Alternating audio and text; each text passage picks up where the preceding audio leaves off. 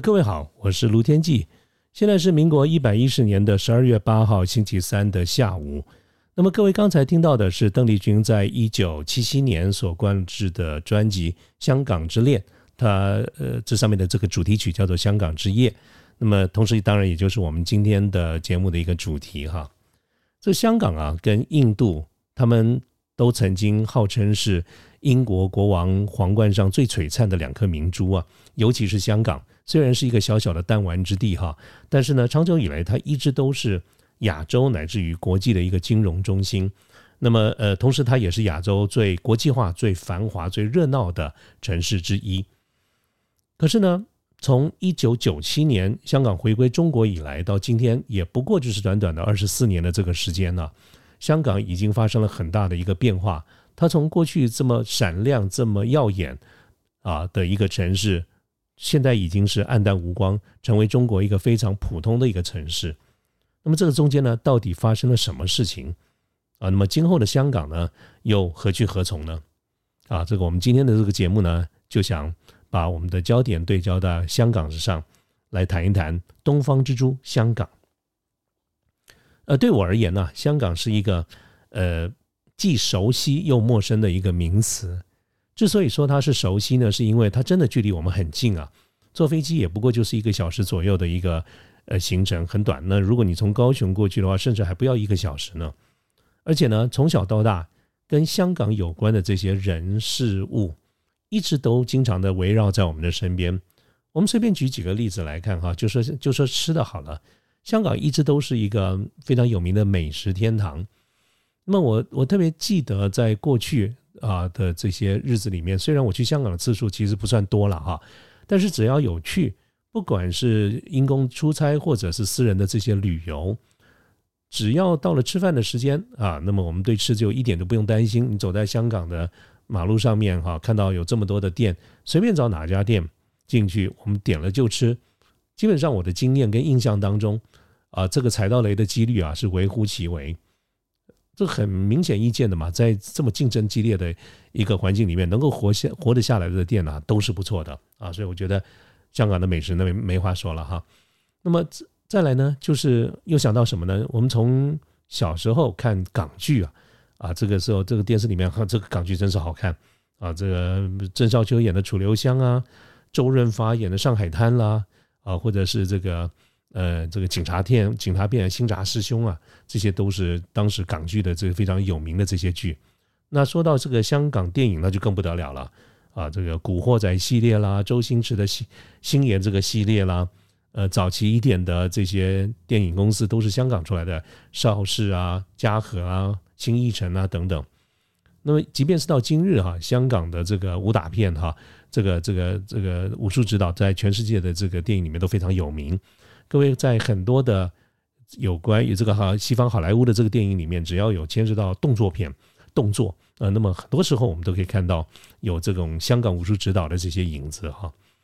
呃，刚才举的这些例子，我想在在都说明香港对我们而言其实真的是不陌生啊，非常之熟悉。那既然如此，为什么我刚才又说香港是一个既熟悉又陌生的一个名词呢？主要的原因就是因为在过去的这几年呢。我们赫然发现很多光怪陆离的这些事情，居然就发生在香港的身上，让我们几乎都已经觉得不认识了。它再也不是我们当年或者印象中的那个香港了。所以，那是为什么我想到有感而发哈，就想制作这一系列的这个节目来谈一谈这个香港。那当然，在过去我们的这个节目，因为时间的关系，受限于时间的关系哈，所以我们通常都会把很多的讯息集中在一集的这个节目里面。可是谈到香港呢，我都觉得，嗯，想谈的事情蛮多的哈，所以我们会制作了一集以上的这个节目来聊一下香港的过去、现在与未来。那么首先呢，我想在今天的这个第一集节目里面，我们就先来看看，从回顾历史的这个角度来看看香港是怎么丢掉的。啊，香港其实很清楚，它是一个中国的这个领土，但是为什么或者在什么时间，因为什么事情，香港变成了英国的这个殖民地呢？啊，我们先讲一下这个结论。呃，香港呢，在主要的这个到了英国的这个手下呢，是因为在一八四二年，中国在当时就是清朝了哈，跟英国所签订的一个南京条约，在这个条约里面，把英香港给割让给英国了。啊，这个是从先从结论来看，大概距离今天大概一百八十年左右吧，一百八十年前，香港这个割让给英国，那究竟是当时的状况是什么？发生了什么事情？我们来回顾一下。那要谈香港的历史呢，那一定就得谈中国的这个历史。所以，我们现在先来回顾一下过过去我们看过的这个中国的这个历史啊，不管你看的是教科书还是拜官野史，都都差不多。我们可以发现呢，中国在过去几千年来，其实它都是一个陆地国家的这个概念。我们看的很多的古代的这个故事里面，都谈到的什么什么事情？你很多的字眼，你可以经常看到，就是神州大地啦、中原啦等等这些字眼，华南、华中、华北，呃，新疆、蒙古这些地方，这些都是陆地的概念。各位是不是跟我一样有一个印象？我们绝少有什么印象在？这个教科书里面，或者是这个拜官野史的故事里面，去听到中国跟海洋有关，其实它确实真的是呃很少这方面的概念。所以我们可以简单的来说，中国在几千年来，它都是一个陆地国家的概念，不是一个海洋国家。因为光是这个所谓的神州大地就已经足够发生很多事情了啊。那过去呢，因为航海的技术的不进步，所以海洋对于人们而言，可能也是相对来说是比较凶险的吧啊。所以我们。在过去哈，就是比较少谈到海洋，在中国的历史上。那么一直到大概这个呃几百年前，在明朝的这个时候呢，开始有了一些海洋的概念。当然了，在此之前，陆陆续续历史上也是有些记载，不会说完全没有，但是不是主流。可是我们真正从历史上看到跟海洋比较多的这个报道跟记载呢，大概就是在明朝的第三个皇帝，就是永乐帝，呃的时候。才看到比较多啊，那么这个明朝第一个皇帝当然朱元璋哈，这个明太祖朱元璋。那么后来呢，他这个传给建文帝，嗯，这个建文帝以后被所谓的燕王朱标，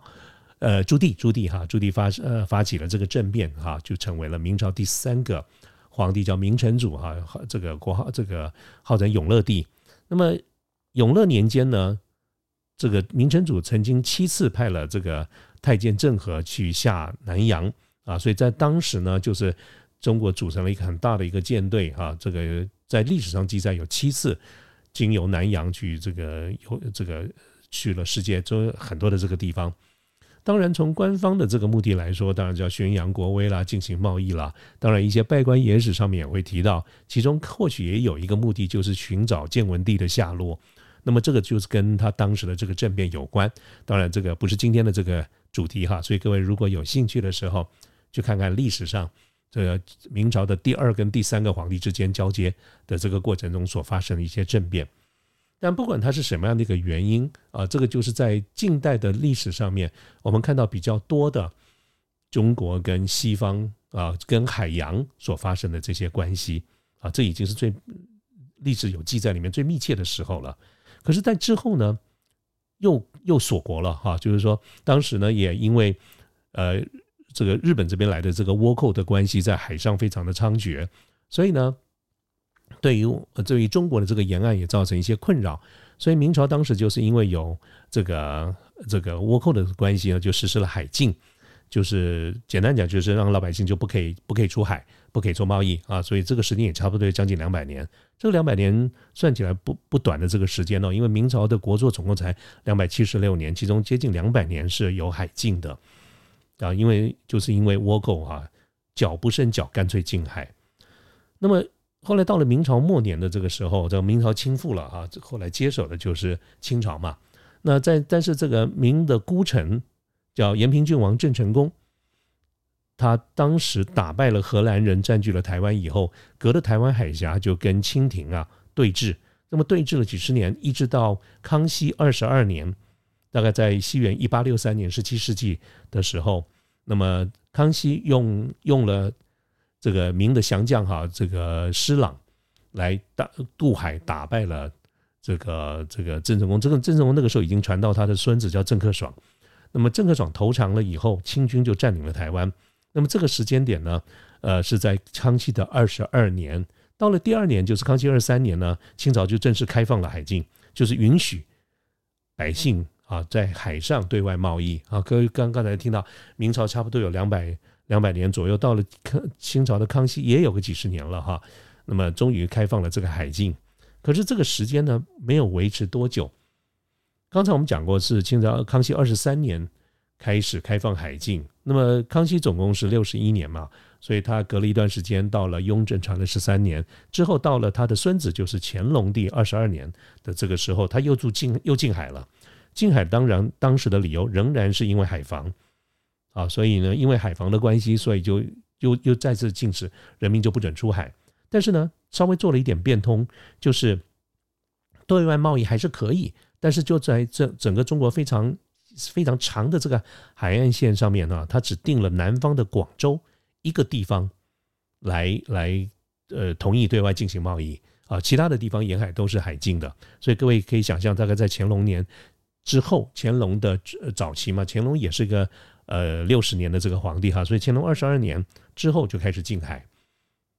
那么这个时间呢，呃，中国又恢复到一个陆地的这个概念哈，但是各位看整个的世界的这个历史，你可以发现时代的巨轮呢，它就不断的在推动前进，所以。东方在进步，西方在进步，大家都这个越来越进步哈。那么东西方的这个交流也随着当时的技术啦、工业革命啦等等哈，越来这个东西方的交流就越来越频繁密密切。所以我们逐渐的可以在很多的历史上面看到这个欧洲啊的各国的这些商人不断的到远东来，不管他们是用侵略的手段用。殖民的手段，或者是贸易的手段，啊，我们越来越多看到，不是他们来到了呃印度，来到了印尼，来到了东南亚，然后来到了中国，其中中国就是一个重点。那么既然来到中中国呢，那双方贸易接触频繁了以后，是就会有使节，所以使节的拜访，所以在呃历史上记载的，在一七八七年哈，这个英国的使节团他到了北京，想要觐见乾隆皇帝，但是因为当时也算是清清朝。乾隆算是清朝的盛世，当然之后就是从盛而衰，也是发生在乾隆。但是在乾隆二十几年那个时候，它是一个呃呃盛世哈，所以在当时这个英国的使节团觐见乾隆的时候，就发生了一个问题了。这个问题呢，就是。该用什么样的一个礼节来拜见东方的皇帝啊？这个当然，这个就是啊，牵涉到我们今天讲的外交部的礼宾司啊，要处理这个事情。可是当时双方有一个非常大的一个争议点，就是在清朝这边所坚持的一个礼节，就是呃三跪九叩哈。这个是因为呃认为西夷夷人嘛哈，所以当然是要对中国的天朝的皇帝行三跪九叩之礼。但是英国的使节团不同意。他们认为，按照欧洲的这个礼节呢，就是一跪啊，一膝一跪，就是去一膝跪一膝，这个是欧洲的国家面这个这个外交的礼节，面对他国的君主的时候的这个礼节。那么双方呢，都都各自坚持这件事情。其实坦白说，也也也可以想象了哈，我们也很难从所谓的是非对错来看这个事情。但是当双当时双方就没有谈拢，既然没有谈拢呢，这个一气一怒之下，这个乾隆就驱逐了这个。英国的这使节团就是连见都没有见，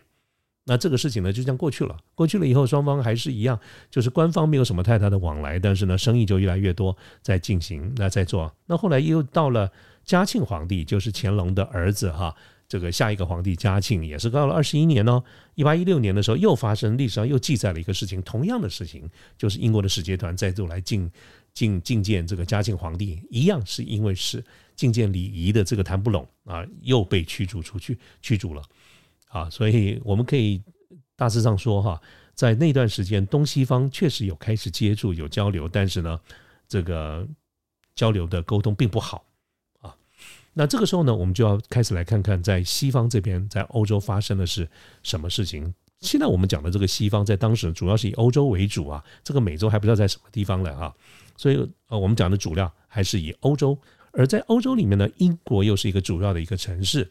所以我们就来看，在英国大英帝国哈，它从工业革命完成之后呢，它整个的国家脱胎换骨啊。是英国虽然不大，其实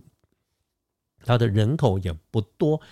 地方也不大，但是因为整个工业革命啊，这个率先完成之后呢，英国的国力。呃，变得非常的强。那么，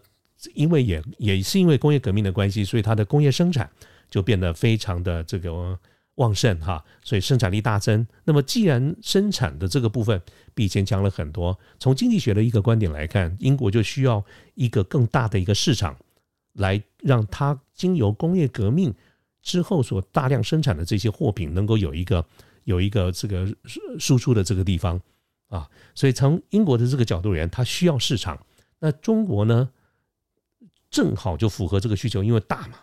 啊。但是呢，呃，以当时的这个各个工业品啊，或者工业品、农业品产品的这个状况来看，中国这个地方对于西方人最有魅力的，不外乎就是茶叶啦、丝绸啦、瓷器啦这些，是属于高档货、奢侈品。这个在欧洲是非常受到欢迎，欧洲的这些贵族啊，趋之若鹜。啊，这喜欢的不得了啊！所以他们对于刚才我讲的中国的这些产品有大量的这个需求，但是英国所生产出来的工业品哈，在于中国人没有那么大的吸引力，因为中国毕竟还是处于农业的这个社会，所以对于这种工业品其实没有很大的这个需求啊。所以在当时以中英两国来看，他们的贸易的一个形态，基本上对新清朝而言是顺差。意思就是说，刚才我讲的这些，呃，什么，呃，茶叶啦、丝绸啦、瓷器啦等等，哈，是大量的经由英国的商人输入，呃，这个输是这个运到欧洲去。但是呢，中国其实买英国的买工业品，其实买的很少，所以啊，清朝这边是属于顺差，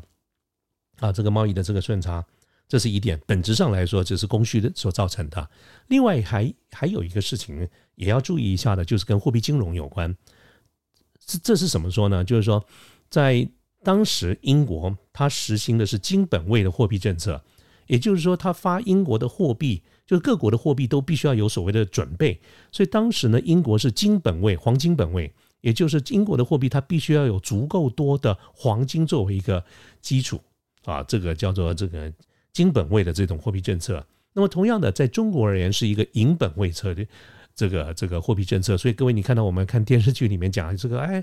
中国的计算单位都是用银两啊，有多少银两、银两几两银子等等啊，银本位的这个货币政策。那大家各原原本如果老死不相往来，就各玩各的也就罢了。但是我们刚才谈到，就是双方的这个贸易啊，越来越密集，而且呢，又是清中国处于大量的顺差，意思就是说，中国卖了大量的商品到。欧洲去也倒过来讲，就是英国必须得大量的来买中国的东西。那既然是如此的话，就得到中国来做生意呢，就得用银两，用白银。所以英国为了要跟中国做生意，它需要大量的这个白银。可是英国本身没有那么多白银，所以它必须要在欧洲大陆哈到处去收集、去买这些白银过来，变成银两，然后来跟中国做贸易。那么，像在这种国际汇兑的这种状况之下，一买一卖，一进一出，其实英国在汇差上面也有很大的损失。一方面，贸易的量哈，就是从中国进口多，出到中国少；二方面，汇差也造成很大的一个损失啊。不过这个没办法，这就是当时的一个时空的背景是这个样子。可是这个情形呢，后来发生了很大的改变。这个改变是来自于哪边呢？啊，来介绍我们今天这个产品哈，不，这个主角啊出场就是鸦片。这鸦片呢，英文叫 opium 哈，这个中文里面有的叫鸦片，有的叫大麻啦，或者是这个阿芙蓉啦，或者更口一点叫福寿膏。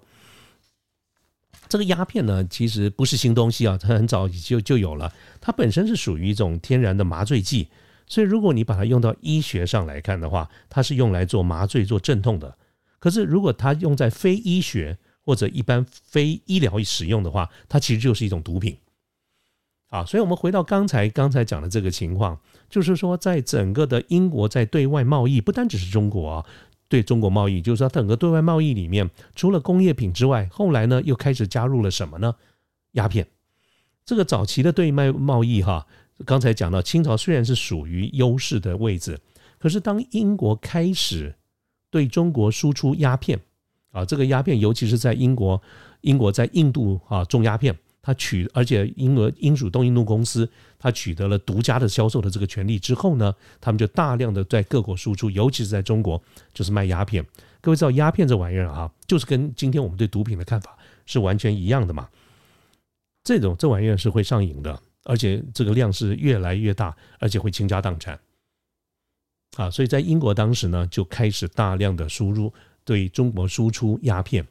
啊，这个地方我们先岔开来讲一下。今天我们都觉得英国是一个民主的国家，是一个先进的国家。但是我们要知道，在当时英国做卖鸦片这件事情啊，其实是非常不 OK 的。我们现在看历史也觉得它非常的不 OK，这是非常不好的。我相信从现在的一个价值观来看，包括英国人今天来看这件事情，其实都是不对的。哈，好，那我们再回过头来看，刚才呢啊，我们谈到英国对外的输出，尤其对中国的这个输出，因为鸦片的加入。而且它的分量是越来越重，越来越重，所以整个中英双方的这个贸易的形态就开始做改变了。原先中国在在一个非常有利的出超的这个位置，慢慢慢慢就变成入超，意思就是输入超过输出。这里面的大宗就是鸦片啊，这个鸦片呢，不但造它造成了很多负面的影响啊，包括这个让我们的国人啊变成的这个。呃，都是吸毒的人，包括我们的白银哈，大量的流出中国等等啊，所以从鸦片的加入之后呢，中英贸易的这个局势就有了很大的一个改变，变成啊这个负的了，也就是呃逆差。那你说这个方面清朝知不知道这个事情？知道，也想也没也确实想办法来面对啊。那我们刚才谈的是从英国这个地方嘛，那回过头来我们来看看中国这边的状况。其实不是到乾隆或者嘉庆才知道哦，早在。雍正的时期就是在我看看哈，嗯，一七二九年就是雍正七年，当时雍正皇帝就是这个康熙的下一个皇帝叫雍正，他就已经颁布颁布过禁烟令，不准禁止贩卖跟吸食鸦片。中国人不是不知道鸦片不好哦，知道的啊，但是呢，这种法令。颁布归颁布嘛，你讲你的，我们抄我们的啊，所以没有什么效果。后来陆陆续续在几个皇帝都有类似这样子的一个禁令，包括比如说，我看资料上写了很多哈，乾隆三十八年（一七七三年）啊，这个东印度公司就是英属的东印度公司，他取得专卖权以后就大量的进入中国。那么到嘉庆元年，嘉庆皇帝登基的时候（一七九六年），中国这个时候就已经把鸦片视为禁品哦。嘉庆皇帝是明令的取缔，禁止进口取缔，一直到后来的道光皇帝也是一样，在一八三六年的时候，就道光十六年，历史上非常清楚的记载，当时的两广总督林则徐，好，非常尊敬的一位啊，这个清朝的大官啊，他林则徐呢就上书给道光皇帝说，鸦片流毒于天下，法当从严呐，啊，意思就是说这个是。法律一定要严格来面对它。如果哈不去处理这个问题，数十年后中原几乎无可御敌之兵，无可以冲饷之营。所以林则徐是一个非常有远见的人，他已经看到了鸦片的毒害，不单是现在，他会让中国在几十年之后完全的丧失各商各方面的这个竞争力。那么道光皇帝呢也非常清楚这件事情。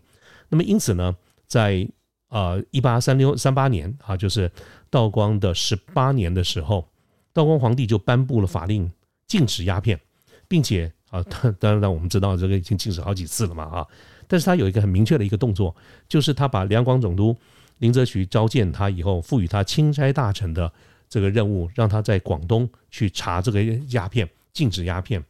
啊，也就是说，不单只是用口头上的禁止，法令上的禁止，他也有实际上的行动，就是要禁烟。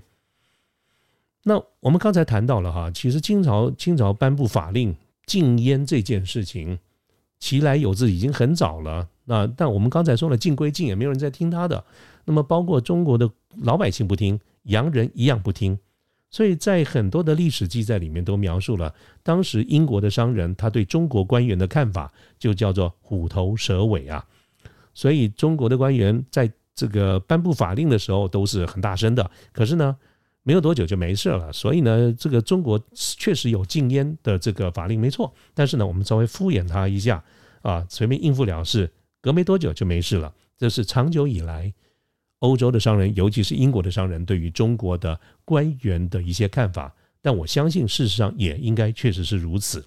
可是刚才我们谈过，林则徐作为一个钦差大臣，那么他是非常有行动力的，所以当他是这个到了呃这个广东哈来查办这个鸦片的时候，他就确实有很多的动作。这个动作呢，就是第一，他就下令中断中英之间的贸易啊，然后把。在英国商商务馆商馆里面，这些华人的买办啦、仆役啦，就是等于说 local employee 啦啊，就把它全部撤走，然后派派的士兵包围这个英国的商馆，啊，同时命令英国人把鸦片交出来。所以当时的资料记载里面哈，总共交了两万多箱啊，这个这个非常大量的这个这个鸦片，等于交出来没收。这个没收之后呢，它不像我们今天的这个海关就给它放的，到时候还拿出来拍卖，没有。林则徐呢，就在这个虎门，就是离广州很近的一个地方，有一个地名叫虎门。他当挖了三个大坑，这个坑很大，每一个都长都是一百五十英尺，宽七十五英尺，深七英尺。这三个大坑挖了以后，把这两万多箱的鸦片全部倒进去以后，放火烧，也就是整个的把它给烧毁掉。各位想想看，这两万多箱放在这三个大坑里面，总共烧了二十二天才烧掉，你就是可以知道那个量是多大的。那么当时呢，这个英国当然被交了这两万多箱以后呢，啊，这个也有很大的损失，所以这个英国人其实很不爽的。但是他们仍然觉得啊，这个中方这中方会赔偿的，应该可以搞得定的，没事的啊，所以还有这样的一个想法。可是林则徐呢是做了两手准备的，他一方面啊勒令这个英国商人把这个鸦片交出来销毁啊。二方面，他也开始实际上有动手哦，所以他就跟他到了广州以后哈，他就跟当地的官员邓邓行珍啊、关天培啦，采取了一系列的这个措施啊，主要就是加强海防，然后整顿水师、整顿军纪，开始演练枪炮，并且买在虎门买了这个西洋大炮三百多门啊，在尖沙咀啦等等建炮台，然后呢，其实要准备打仗了。准备打仗的意思就是说，会不会打仗不知道，但是呢。他绝对不是只是用口头就把它禁了哈，这个还是要准备，万一兵戎相见的时候该怎么办？所以这个是林则徐令人钦佩的这个地方啊。那我们刚才谈谈到的英国这边的态度哈，就是他始终认为中方敷衍一下就没事了，结果没有想到呢，林则徐真的不断的禁，不断的禁了以后，而且后面好后面就没有了，没有没有没有再谈这些事情了，而且开始啊这个整军哈整整军备战。所以呢，这个时候在英国这个地方，他们也不爽了，准备开始打仗，啊，这个接下来就会发生了。我们刚才讲的这个鸦片战争，这刚才讲的是大概在这个道光十八年哈的年尾了。所以呢，这个事情搞搞搞搞了以后呢，英国这个地方也不爽了，他就从英国那边派了远征军特遣舰队来，所以整个战争大概才从道光二十年开始开打。总共打了两年啊，道光二十年到道光二十二年这个两年，英国调了特遣舰队来，哦，跟清朝来对对抗。那么一直到打了两年多以后，清朝失败，那么双方定了南京合约，差不多有两年，两年多的这个时间啊。那回顾当时的情况，其实就是因为呃，这个嗯，英国哈，这个远征军来了嘛哈，那么他们就开始打仗。这个打仗呢，呃，一直我看看这个资料哈，对，一八四零年六月，就是大概一年半以后，到道光二十年开到中国就开始，呃，这个鸦片战争。那么一边打一边谈，但当时呢的一个状况，各位知道，我们看到很多的历史小说故事都是这样子嘛。朝中只要有人作梗啊，那么前方将领就必然倒霉。刚才我们谈到我所钦佩的林则徐，他在广州做了这么多。对国计民生、对国家有重重大意义的这些好事，可是朝内呢，当然就是有人扯后腿，尤其是在呃英国这样子进犯，所以他大概在一八这个四一年左右哈，也就是差不多在道光的十九年，打了一年多，打打了一段时间以后呢，双方就达成协议。这个初步协议以后，刚才讲的林则徐就被撤职了，然后由中方这边由琦善来接任钦差大臣。可是呢，本质上来说，英国的军队已经来了，恐怕就不是和谈能够结束的。所以这个战争一直在开打，啊，一直打。但是呢，我对中国的军队其实就是感到十分的这个佩服哈。他，我我们从历史的这结果来看，中国是打败了没有错。但是呢，我们看看呢相关的这个史料，都证明了，在整个的这些战争过程当中，其实清朝的军队是非常勇敢善战的啊，很努力、很勇敢的在各个地方作战。所以当时英国舰队是从英国来了以后，这个虎门禁烟的事情是发生在广州。可是英国的舰队到了广州开打以后，他还一路往上，所以综合这个差不多一年多、将近两年的这个时间呢，这整个的这个战争里面包括了几个地方啊，就是刚才我们讲的销销毁这个烟毒的这个地方虎门啊，这个地方有虎门之战，广州之战还打了两次，第一次跟第二次啊，这个广州之战，后来呢，这个战事又慢慢扩大到了台湾，台湾这边也也也也相对的交战。闽浙之役，哈，闽浙之战、浙东之战、长江之战、乍浦之战、吴淞之战、镇江之战，意思就是军英国的舰队除了在广州打以外，也分兵上北上，到了江苏，到了长江这个地方打。啊，当然清军哈，这都是沿路溃败，可是，在过程当中哈，前仆后继，清军是十分的英勇的，这是我非常的敬佩的这一点。但是，毕竟哈，是因为农业社会。的一个国家面对一个工业国家，我们确实啊，在很多方面是不如人的，所以整个的战争呢，最后是以失败收场。那么双方呢，在这个打了两年，就在道光的二十二年，西元的一八四二年的八月二十九号，在南京定了合约。这个战争是从广州开始打的哈，可是最后定了合约是在南京定这个合约啊，所以在称之历史上称之为《南京条约》。这个《南京条约》里面呢。呃，有几个呃，它那个条约内容很多哈，我抓几个重点跟大家来做一个说明啊。第一个就是这个南京条约里面准许英国人带眷属来，而且呢开了五个地方：广州、福州、厦门、宁波跟上海这五个地方可以进行贸易。我们在节目一开始的时候曾经谈过，最早只有广州啊，但是现在在南京条约开始呢，就有五个地方可以。做贸易，所以这个历史上称之为五口通商，这是第一第一点。第二点就是今天节目的一个重点，它的第二点里面讲到香港岛割让给英国，而且是永久割让哦，啊，就是香港岛割给英国了。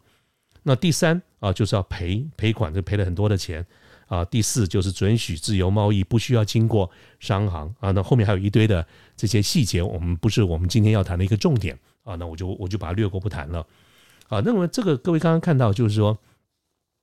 在南京合约里面有一个非常重要的一个重点，就是割让了香港岛，而且是永久割让给英国。那么南京条约呢，在它这个战争哈，就是鸦片战争，它是近代，就是十九世纪以后，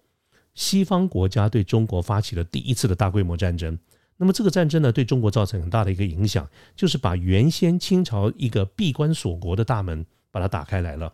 当然，也就是中国近代史从这个时候开始。啊，所以鸦片战争之后呢，中国逐渐的从封建的社会，